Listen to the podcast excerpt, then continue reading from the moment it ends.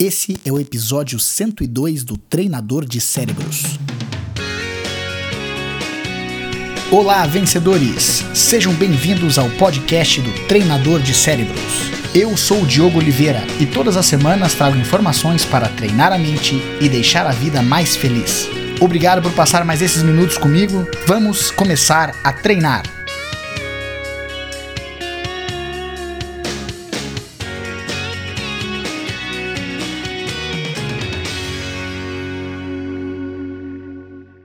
Existem diversas formas da gente descansar a nossa mente. É importante que a gente saiba como a mente funciona primeiro, para depois a gente estabelecer certas estratégias de como nós vamos descansar.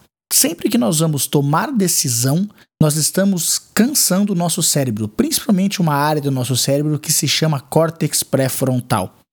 O ato de decidir entre uma coisa ou outra drena muito da nossa energia mental. Uma das formas então da gente conseguir começar a descansar a nossa mente é a gente tentar automatizar uma série de decisões que a gente faz. O nosso cérebro ele já faz isso automaticamente em algumas questões. Se nós fôssemos observar a gente tomando banho ou colocando a roupa pela manhã, nós vamos perceber que a gente faz uma série de movimentos automáticos, porque o cérebro agora já não está mais pensando em fazer isso. Ele joga não mais para o córtex pré-frontal, mas sim para uma área do nosso cérebro atrás da nossa cabeça chamada cerebelo, que faz com que a gente tome essas decisões automáticas. Um exemplo disso é quando a gente está aprendendo a dirigir. Quando a gente está aprendendo a dirigir, tudo é novo, a gente tem que se concentrar muito. Por isso que muitas vezes a gente não consegue nem escutar o rádio e dirigir ao mesmo tempo porque nós estamos 100% focados.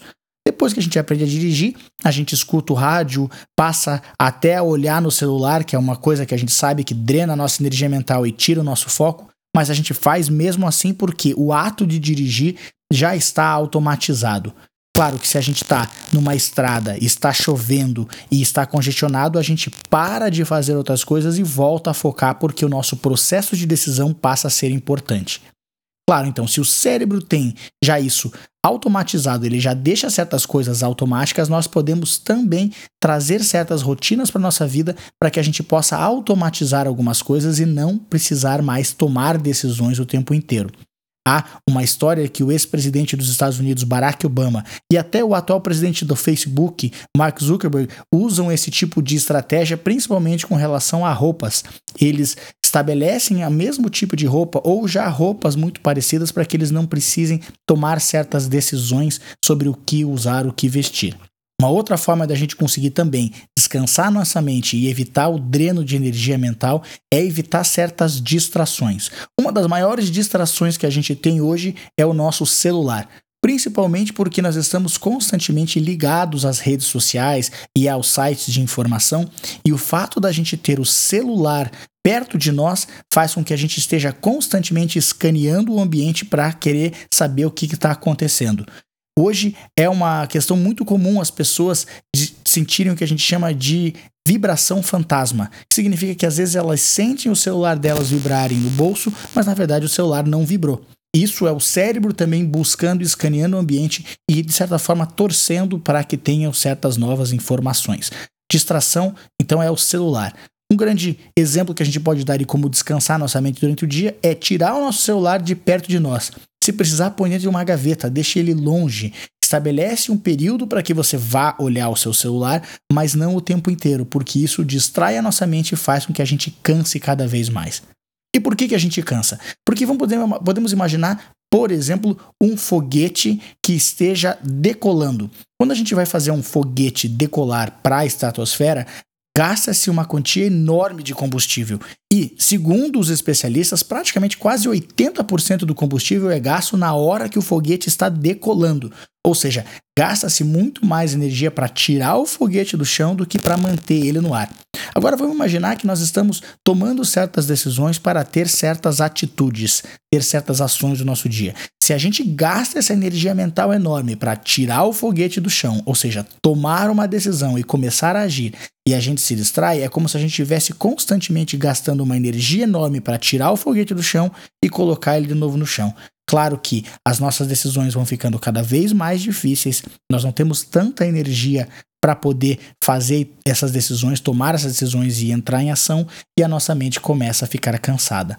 Uma forma então da gente descansar a mente é durante o dia, além de evitar distrações, além de entender que nós podemos automatizar alguma coisa, é importante que a gente faça também trabalho em massa. Vá fazer alguma coisa e gaste toda a tua atenção fazendo isso.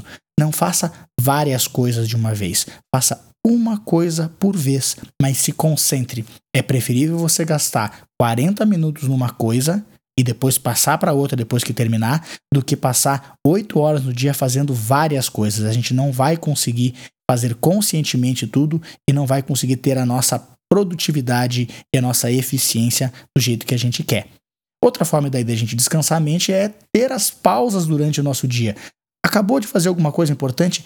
Vá caminhar, vá se distrair um pouco. A meditação é algo muito bom. Eu, particularmente, recomendo muito a, meditação, mas é importante que a pessoa também aprenda devagarinho a meditar. Mas se você não está afim de meditar e eu acho que isso é muito transcendental para você, você pode tirar certas folgas durante o dia para conversar com os colegas de trabalho, para caminhar um pouco, fazer alguma coisa que vá tirar a tua atenção de algo importante para poder descansar a mente e conseguir daí recarregar as baterias.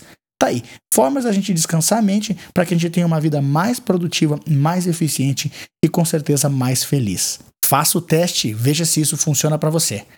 E lembre-se, você se transforma naquilo que pensa a maior parte do tempo. Transforme os seus pensamentos e você transforma a sua vida. Agora vá lá e faça a diferença no seu mundo.